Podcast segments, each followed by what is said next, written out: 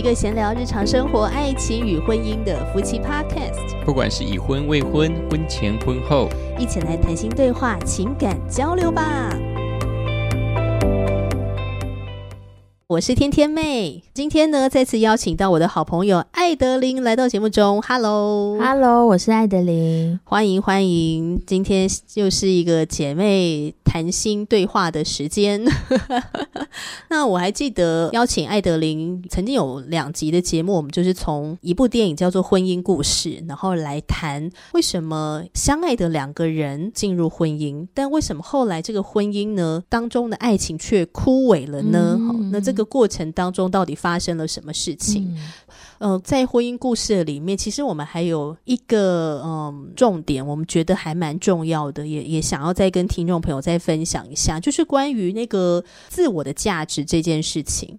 我我觉得我们先再简略的分享一下，到底婚姻故事在讲什么？哎，我我可以邀请艾德琳吗？大概用三十秒。好，那这个故事呢，就是一对夫妻。丈夫是一个音乐剧的导演，太太呢，她原来是演电视剧的，那后来就跟着这个丈夫进了她的剧团，也成为她音乐剧里面的女主角，所以他们就是一起工作。可是呢，这个太太她是一个。呃，一开始就是一直配合先生，然后支持先生的事业的一个女人。所以说，进入婚姻之后呢，她就觉得自己为着这个家庭付出，然后好像她的自我就逐渐消失了。所以她跟她的先生提出来说，她也想要呃再次的回到她的职场。那但是因为她是。呃，从洛杉矶到纽约去跟他的先生结婚嘛，好，所以说他的呃原生家庭，他婚前的工作圈呢都是在洛杉矶，所以他就很想要再次的回到那个地方去实现自我。可是呢，当他跟他的先生说，诶，他得到了一个电视剧的演出机会时，那没想到他的先生却取笑他的这个剧本很烂。反而是听到说哦，原来你去演这个角色，薪水这么高，那你要不要再把薪水再投资回我们的这个剧团呢？就让这个呃太太觉得非常的不被尊重，甚至她觉得没有被肯定。好，那在这个故事里面，其实太太一直不断的控诉这个先生是很自私的，因为每当他一提出他要他要回到洛杉矶，这个先生似乎都。完全没有考虑，在他们的吵架过程当中，丈夫也都说：“我从来没有想过要离开纽约，因为我觉得在这里生活很好。”对，就完全忽略了妻子其实已经快要不行了，就是已经搞木死灰的这种状况。那呃，所以说我们就发现，其实这个这个妻子她在婚姻当中，她一直希望被肯定。好，她觉得不管她是支持她的先生，希望得到先生的感激，或是或是肯定，或是说她希望他的呃原来在职场的能力被肯定，都是她的自我价值很低落的一个呃显示。就是说，她一直觉得被忽略，所以她的自我价值呢，其实。就是建筑在这个先生的肯定上，因为他他没有接收到先生的重视嘛，哈，那就越来越低落，就是他的情绪也越来越低落，所以才导致他想要离婚，好。所以他离婚的原因就是一开始只是因为他想要回去工作，然后呃先生不赞成，其实甚至还没有到不赞成，就是连提出来都没有提出来，就是直接被忽略就对。因为先生以为他回去只是拍戏一个月之后又会再回到纽约，他没有想到说其实妻子想要回去生活，想要定居在这个洛杉矶。那我就是从他的这个故事当中，我就发现说，其实我们在婚姻当中有一段时间，应该是说结婚的越久啊，通常女性就会越从这个两性的关系当中去发掘那个自我，因为一开始我们就是被爱情冲昏了头嘛，所以好像很多女性就会为了支持对方，或是为了表达我们的爱，就是去配合对方。那等到呢，慢慢的这个迷恋慢慢降温之后，清醒之后呢，就是这个自我的意识就越来越越显露出来，也就是嗯对，他会从这个婚姻当中慢慢的发现，哦，原来我也有我自己的感受，或是说我有我我自己的梦想，哈，出现我是谁，我在哪里，对。我要往哪里去？其实，其实，在婚姻当中的这种这种自我发现是是很必要的。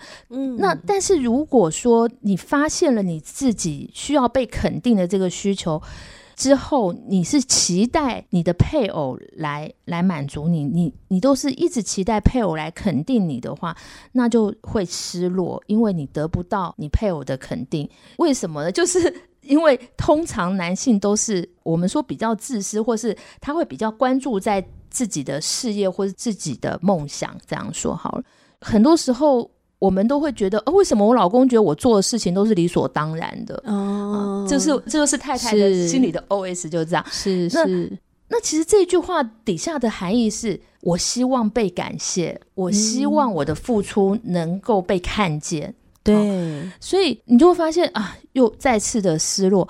那可是呢，这个太太如果把她的被肯定的这个需求是放在我们的信仰当中，也就是说，如果我们知道我们的价值，就是这个太太的自我价值是在神眼里是是看为宝贵的，那我们很自然的就不会因为一些生活琐事就觉得哦被忽略。其实老公一定觉得啊、做家事每天不就这样做，我我也是有分摊呐、对不对？我我我并没有都让你一个人做，可是为什么你还是不满足？为什么你还是有抱怨？对其实这个就是就是因为这个可能就是呃，我们女性的自我价值，如果刚好你又是。呃，全职的家庭主妇的话，嗯嗯你就很容易陷入这个低潮里面。然后在这个低潮当中呢，就会看先生不顺眼嘛，你会想要挑剔他，但其实你也不知道你到底真的在气谁。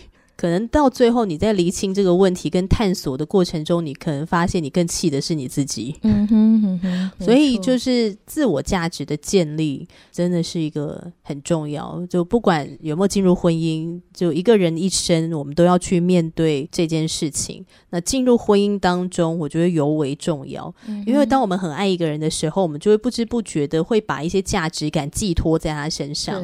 但是当他没有那个能力给你的时候，你就觉得很失落，这样子，这是一个非常棒的温馨小提醒。然后在婚姻故事的电影当中呢，也有一段非常的精彩哈，就是我觉得两位演员呢演那个夫妻吵架，实在演的太好了吧？嗯对，很真实哦，超真实的，从一刚开始的这个互相的表达友好的试探，然后到最后越来越激烈，战火升高，嗯然后到最后彪骂，而且是用非常恶毒的话彪骂。呃，像我印象，我就听到这个男主角呢就骂这个女主角说：“我每一天早上睡醒的时候，我都希望你死掉。”嗯，就讲出非常可怕的话，这样。嗯我觉得人在吵架当中，你很难维持一个理性。嗯，对，而且你会发现他骂完之后，他马上后悔了，对跪地痛哭。所以由由此而知，我们在吵架当中其实就是失去理智。，对啊，真的。那我们就来聊聊夫妻吵架吧。每一对夫妻几乎都会吵架啊，有的架可能吵得没意义，有的架吵得有意义。对。我们在吵架的时候，其实一开始哦，通常都是没有表达我们真实的感受，特别就是平常，就是我们如果平常就是没有习惯表达我们的感受的时候，嗯我们就很容易会因为小事，然后就开始抱怨。我记得之前天天就有说，诶，有些有些婚姻里面的冲突或是吵架，常常是在争输赢。就是诶，到底是要照你的意思，还是照我的方式？对我们到底是要住纽约，还是住旧金山，还是住洛杉矶？这种想争输赢是一种。想争输赢的人，通常他就是控制欲比较强的，希望家人是照我的意思。可是有另外一种，其实，在婚姻故事里面的太太，她比较是讨好型，就是配合的那一方。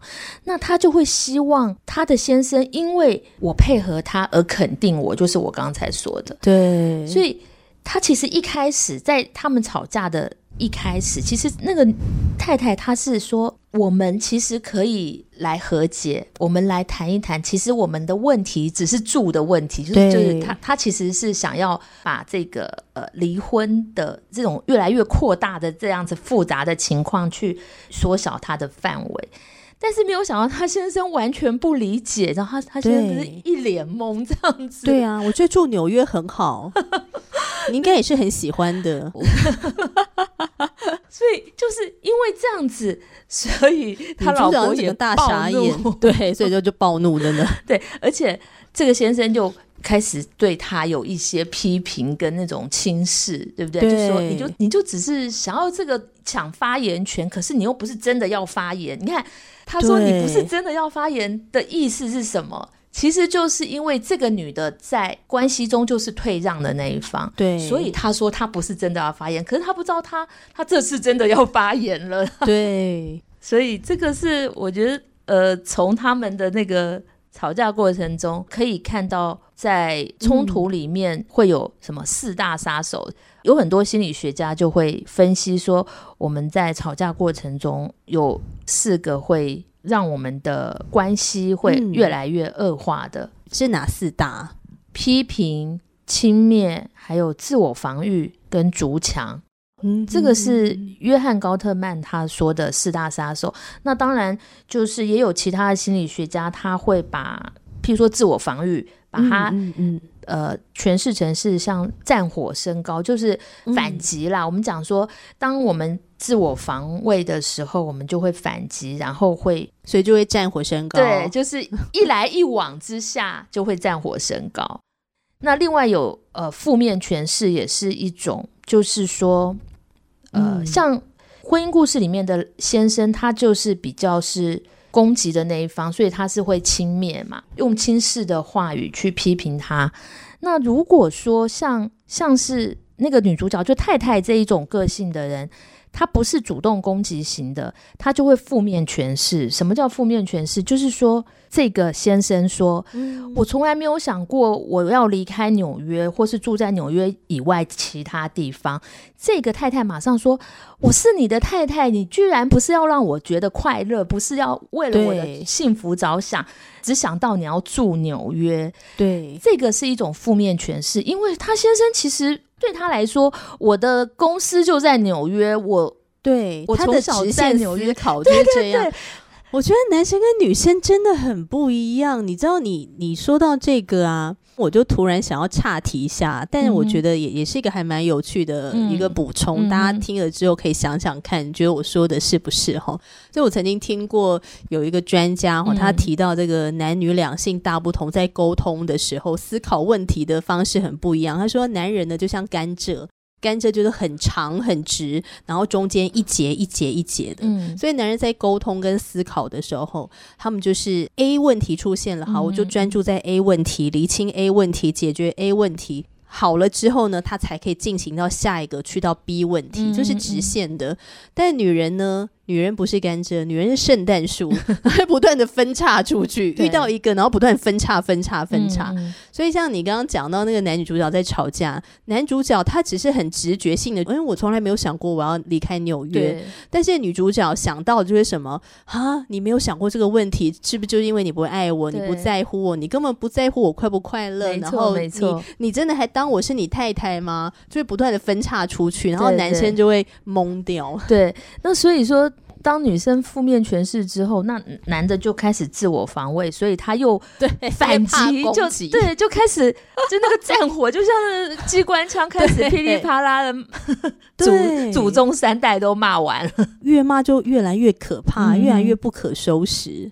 我觉得这个。就是他那个过程的转变非常的真实，也也很也很迅速的，你就会发现他们的就是怎么讲，他们的点就是他们的地雷就是不一样这样子。对对对，就因为他们两个很不一样，所以你就从这个吵架的当中就发现，哎，他们会有不同的反应。嗯嗯，就是男主角可能就会先攻击，然后女主角就先负面诠释啊，然后谁开始逐强或自我防卫啊，这样。对，特别是当太太一说到。你现在这样很像你的爸爸，然后男的哇塞，呃，对，先生马上就跳脚了，对，整个爆炸。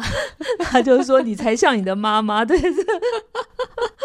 这种话是不是真的很常发生在夫妻当中啊？嗯是不是很容易不小心出现？我觉得就算不常发生，但是只要一提到父母，绝对嗯会跳脚。这好像通常都是核弹级的，对 对，所以大部分的人都很不想跟爸妈一样。没错，就因为因为我们这个爸妈听到今天这一集应该会落泪。因为我们其实提到的时候，其实都是在批评，等于是不止批评到你，也批评到你的爸妈。对对，两方都批评了，就很不爽。对，所以这种话绝对不能出现，它绝对是核弹级金句。嗯，没错。如果说你是称赞配偶，然后说啊，你你煮的菜像你妈妈一样好吃，这样子，哦，这样就很棒。对对对，这样子就很棒。对对对，这样两个都称赞到了，这个真的，我觉得从吵架当中可以知道你到底有没有说话的艺术。尤其到了最后，通常就是会逐强，就是冷战，嗯对就是可能吵完之后，有一方可能会觉得说，为了不再继续互相伤害，我们就出去吧。就是可能男的就会，哎，门一关就出去走走。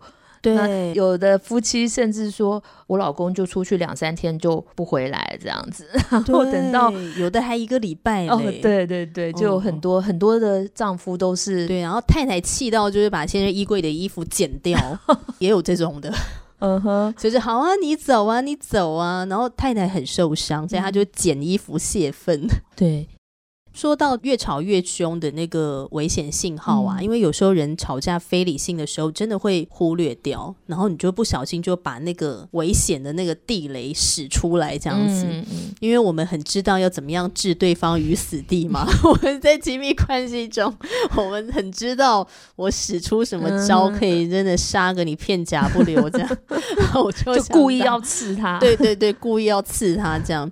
像我跟我先生哦，嗯，我记得我们那时候刚结婚的时候呢，有一次不知道发生什么事情就吵架了、嗯啊，应该是我先生讲了什么话不中听的，我觉得很不高兴。那先生就观察到我的脸色变得很难看，嗯因为我就不跟他讲话了，嗯，跟他冷战这样子，嗯所以我就不理他了。然后他就发现说，嗯，我怎么不理他了？哦，所以他就跑来问我说：“你怎么了？”嗯然后他想要跟我沟通这样，嗯然后我就瞪他，然后我就说：“你现在不准说话，嗯哼，我们现在回家。”因为我们本来是在外面这样子哈、哦然后回去的路上呢，当然就没有任何的交流嘛。嗯然后回到家之后呢，先生就把摩托车停好，然后他就跟我说他要出去晃一下，嗯哼哼哼，然后我就头也不回的，我就我就自己先回家这样子。嗯我事后再回想这个吵架的这个例子吼，我觉得那个危险信号就是，当先生要来跟我沟通的时候，他想要来关心我的时候，嗯。我拒绝，嗯我就直接筑墙，嗯对，然后呢，我就马上攻击他。我虽然没有直接骂他或干嘛，但是我那个眼神是很可怕的，嗯就是很冰冷，而且我直接跟他说：“嗯你现在不要讲话。”其实就是在攻击他这样。嗯，好，那先生因为被攻击到了，所以他吓到，所以他就真的不敢讲话。嗯，然后他需要去外面走一走。然后当他决定要去外面走一走的时候呢，他这个行动看在我的眼里，我就觉得你要逃走，我就负面诠释，嗯嗯嗯我就更生气。嗯那我觉得很感谢上帝的是，后来他晃了晃，大概一两个钟头，他回到家之后，那这两个钟头他在外面晃嘛，那我就在家里面，嗯我就心神不宁啊，然后我就开始祷告。在祷告的时候，我会觉得很奇妙哦，我我我脑中就出现了那个哥林多前书的第四章第四节说：“我虽不觉得自己有错，却也不能因此得以称义。”但判断我的乃是主，就是我在这个祷告的过程，上帝就就在我的脑海当中提醒我说：“你有什么立场这样子攻击你的先生呢？”嗯哼哦，那先生等一下要回来了，你该怎么面对他？你愿意接纳他吗？嗯哼然后我就跟上帝祷告，我就说：主啊，求你帮助我，帮助我的表情管理。我希望等一下我先生回来的时候呢，我可以用一个微笑对待他，这样。那你没有想说，除非他来跟我道歉，你没有想？没有哎，没有，就是在那个祷告的过程里面，上帝就用那个意念来提醒我说，对先生是有错，但是你也有错，你要为你的错来负责任，这样子哈。先生有他的问题，那是他要去面对的，我也有我的问题，那我要去面对。即使先生他不小心说错话，但不代表我就有这个立场跟资格，可以用可怕的眼神杀死他，或者是去攻击他，或者我就逐墙不理他，跟他冷战这样子。所以我才会跟上帝祷告说：“主啊，那求你帮助我表情管理。等一下我先生回来的时候，我可以给他一个笑脸。”哎，结果后来我先生回来的时候呢，我就很努力的让我的嘴角就是上扬，看着他。结果呢？当史哥哥看到我的笑脸的时候，他那个表情很像那个做错事小孩，你知道吗？他大我九岁哦，可是他看我的时候像那个做错事情的小孩，他就马上跑过来跪在我的前面，因为我那时候是坐着，然后他就跪着，然后抱着我的腰，嗯就这样抱着我，像小孩一样，然后他就跟我说对不起这样子，然后我就说老公，嗯，我愿意接受你的道歉，而且。上帝也帮助了我，这样，然后我们就一起做了一个认罪悔改的祷告。哇，好正面哦！对，但是我要讲就是说，哎，那个那个关系的杀手，就是攻击跟逐强，是是，嗯，很本能的反应哦，我就要杀死你这样。好，你看人就这么罪恶。对呀，就是呃，我觉得我们。在婚姻当中是一定会有冲突，一定会吵架，因为我们就是两个不同的人。对啊，那我们会有不一样的一些情绪反应。我我来讲一下我家最常发生的冲突，其实都跟吃有关，因为我们家是很重视吃的，就是每个人都很爱吃。那再加上我也很很喜欢煮饭或是烹饪，对。可是呢，也是因为这样，所以呢。我们就会有许多的冲突是在这个上面哦。通常你说他们没有把饭吃完哦，不是，是因为发生冲突最简单的原因是因为我煮饭比较慢。就是他们已经嗷嗷待哺了，是不是？快一点，快一点，很饿了。因为我我们家的呃，我们家的成员啊，有四个人，他们各有不同的需求，就是他们有各自喜欢吃的菜，或者是晚上能够吃到肉啊，特别男生就会很很期待有肉，所以我其实我大概每天煮。晚餐都要两个小时哇！因为我大概煮四五样菜，你好用心哦。但是我不知道每个家庭是呃对于家常菜的定义是什么。但是我自己认为说，我煮的其实都是家常菜啊。可是我就要煮这么久，大概四五样菜。那如果我跟我先生说，我今天晚上会煮饭哦，可是我我老公也知道，就是我煮的比较慢嘛，而且。他又可能会觉得我很累，好，这些是我我现在很理智的时候，我这样说。可是呢，他可能他一开始会说啊，不用这么累，他不用这么累，当然就是好意了，对。但后面就说啊，你每次煮好都快八点了，我会等到睡着。那我听起来就是一个抱怨了，对。他就说啊，不如就叫外卖，比较外卖就很快呀，哈。他可能回来也肚子饿，那我就说，但是小孩要带便当，而且。我们常吃外面又又不营养，而且外面现在那个平台又贵又吃不饱又难吃，对不对？然后呢，我老公就会说：“好吧，那你就煮便当就好了。”他就他就想说：“呃，我们今天晚餐我们就吃外卖，然后小孩的便当你就自己另外做这样。”啊，他有时候还会说：“啊，反正你煮的菜我也不一定想吃。”啊，这句话听起来很攻击耶！这位先生可能没有说话的意思，但是他可能就会想说，呃，为了要让我不要这么执意要煮饭，他就会用这一招。好，我有时候。应该是说，通常呢，我如果真的要帮小孩带便当，我就还是会煮全家的。嗯哼哼。可是你知道，煮一煮煮到一半呢，我就会听到老公在打哈欠，然后呢，然后呢，我又会听到小孩开始翻箱倒柜在那边找零食，然后一直问说还有什么吃的，然后我就开始很焦虑，你知道吗？就想说还没煮好哎，怎么会这样？哇，可以感觉到你的焦虑。结果煮一煮，煮完之后。就发现我老公就在沙发上睡着了，就会很火大，就想说，我辛苦了这么久，结果睡着了睡着，那零食早就已经吃了好几包。我女儿很会吃饼干类的东西，然后当然你就会就心情很很不好，对对。但是你心里就会有很多的负面诠释嘛。其实我们刚讲了这么，就是你们这些不懂感激的人。对，刚才人家老公讲那些话，他可能一开始是好意，但是你都会负面诠释他。然后呢，我通常哎。我就开始反击了，我就开始说：“哎，你们刚才谁说很饿的啊？怎么都不过来吃饭？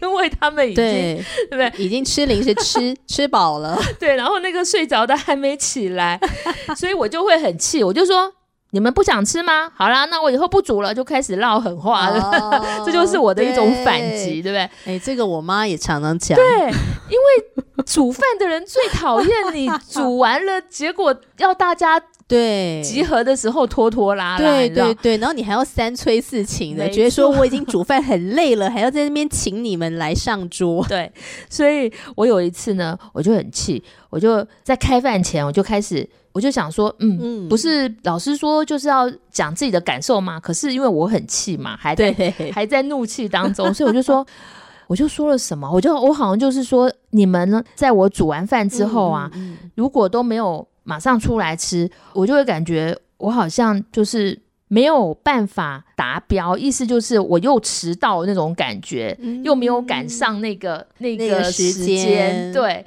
就是 一种呃常年累积那种动作慢的 一个地雷，你知道？然后我就我就很生气的讲一讲，然后呢，我儿子就。就说那现在可以开始吃了嘛？我说好，可以开始吃了。可是因为我已经用生气的方法讲完了，所以这个时候呢，我先生可能就会逐强了，他他就会开始默默的走到书房就不吃了，你知道吗？哦，真的哦。对，因为他所以他不会默默的走过来好吃，没有默默的走出来吃的那是我儿子。然后先生就这样，他真的就直接这样去书房哦，就是他会觉得。就是这种那种气氛，他很难吃得下。对，如果看到他去书房，应该会更不高兴。对对，我就更不高兴。没错，所以说这种冲突的模式，就是常常会在我家发生。后来我就有反省，应该是说，我就在想说，哎，那我要用怎么样的方式，我们可以避免这样的冲突？所以呢，当我真的很累的时候，我我就不煮。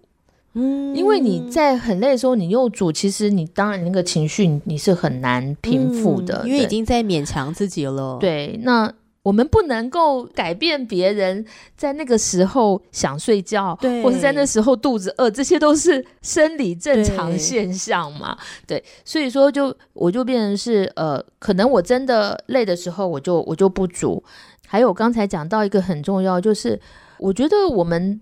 所谓的表达自己的感受跟期望跟那个呃期待的时候，其实其实我们的那个情绪是很重要，就是说我们的那个怒气是不能够夹带在里面的。哦，好难，对，这个很难，所以要练习，就是你要很平静的说你的感受，所以这个是我们重新学习吵架最关键的一个地方，就是要。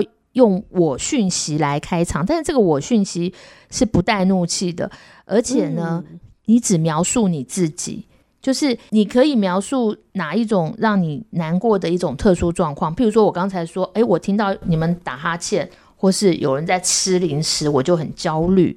我可以说，但是我不能够，我不能够很生气的说，或是用攻击的方式说，对，或是说你每次都这样，每次我煮完饭你就要睡觉。哦，我们不能用每次你总是去指责别人，好，那就是你不要去描述对方，因为我我们刚才讲的，这描述对方就会伴随着这种指责、批评，嗯嗯，那这样子只会让他想要自我防御，所以为什么先生会去筑墙了？对，他就去书房了，对对对，他就吃不下去，其他的家人也只是感受到你的坏情绪，嗯，但是没有办法。仔细听你的感受，或是仔细听你的期待。用我讯息来做表达的时候，比较能够帮助这个对话是不要进入到战火升高、越吵越狠烈，而是能够比较优质的，是能够真的有对话，然后心跟心是可以彼此了解的，是不是？没错，就是刚才说到的这个我讯息，不带怒气的讲自己的感受之后呢，你就可以去说明你要什么，你你期望什么，但是也是不能用责备的语气。所以说，我们在陈述这个让你有不好感受的这个过程，你是很中性的去描述，不能去责备对方，不能去刚才举的那种哦，你每次都是在我煮完饭的时候睡着，或者是你每次吃饭前都要吃这么多零食啊，这种就是责难的语气在描述事实嘛。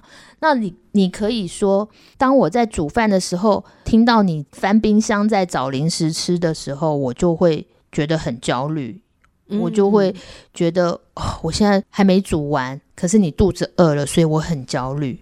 嗯，是描述自己的感受跟事实的呈现就好。嗯嗯嗯，那你也可以说，我希望用餐的时候是全家都一起到齐了再开动。嗯，但是。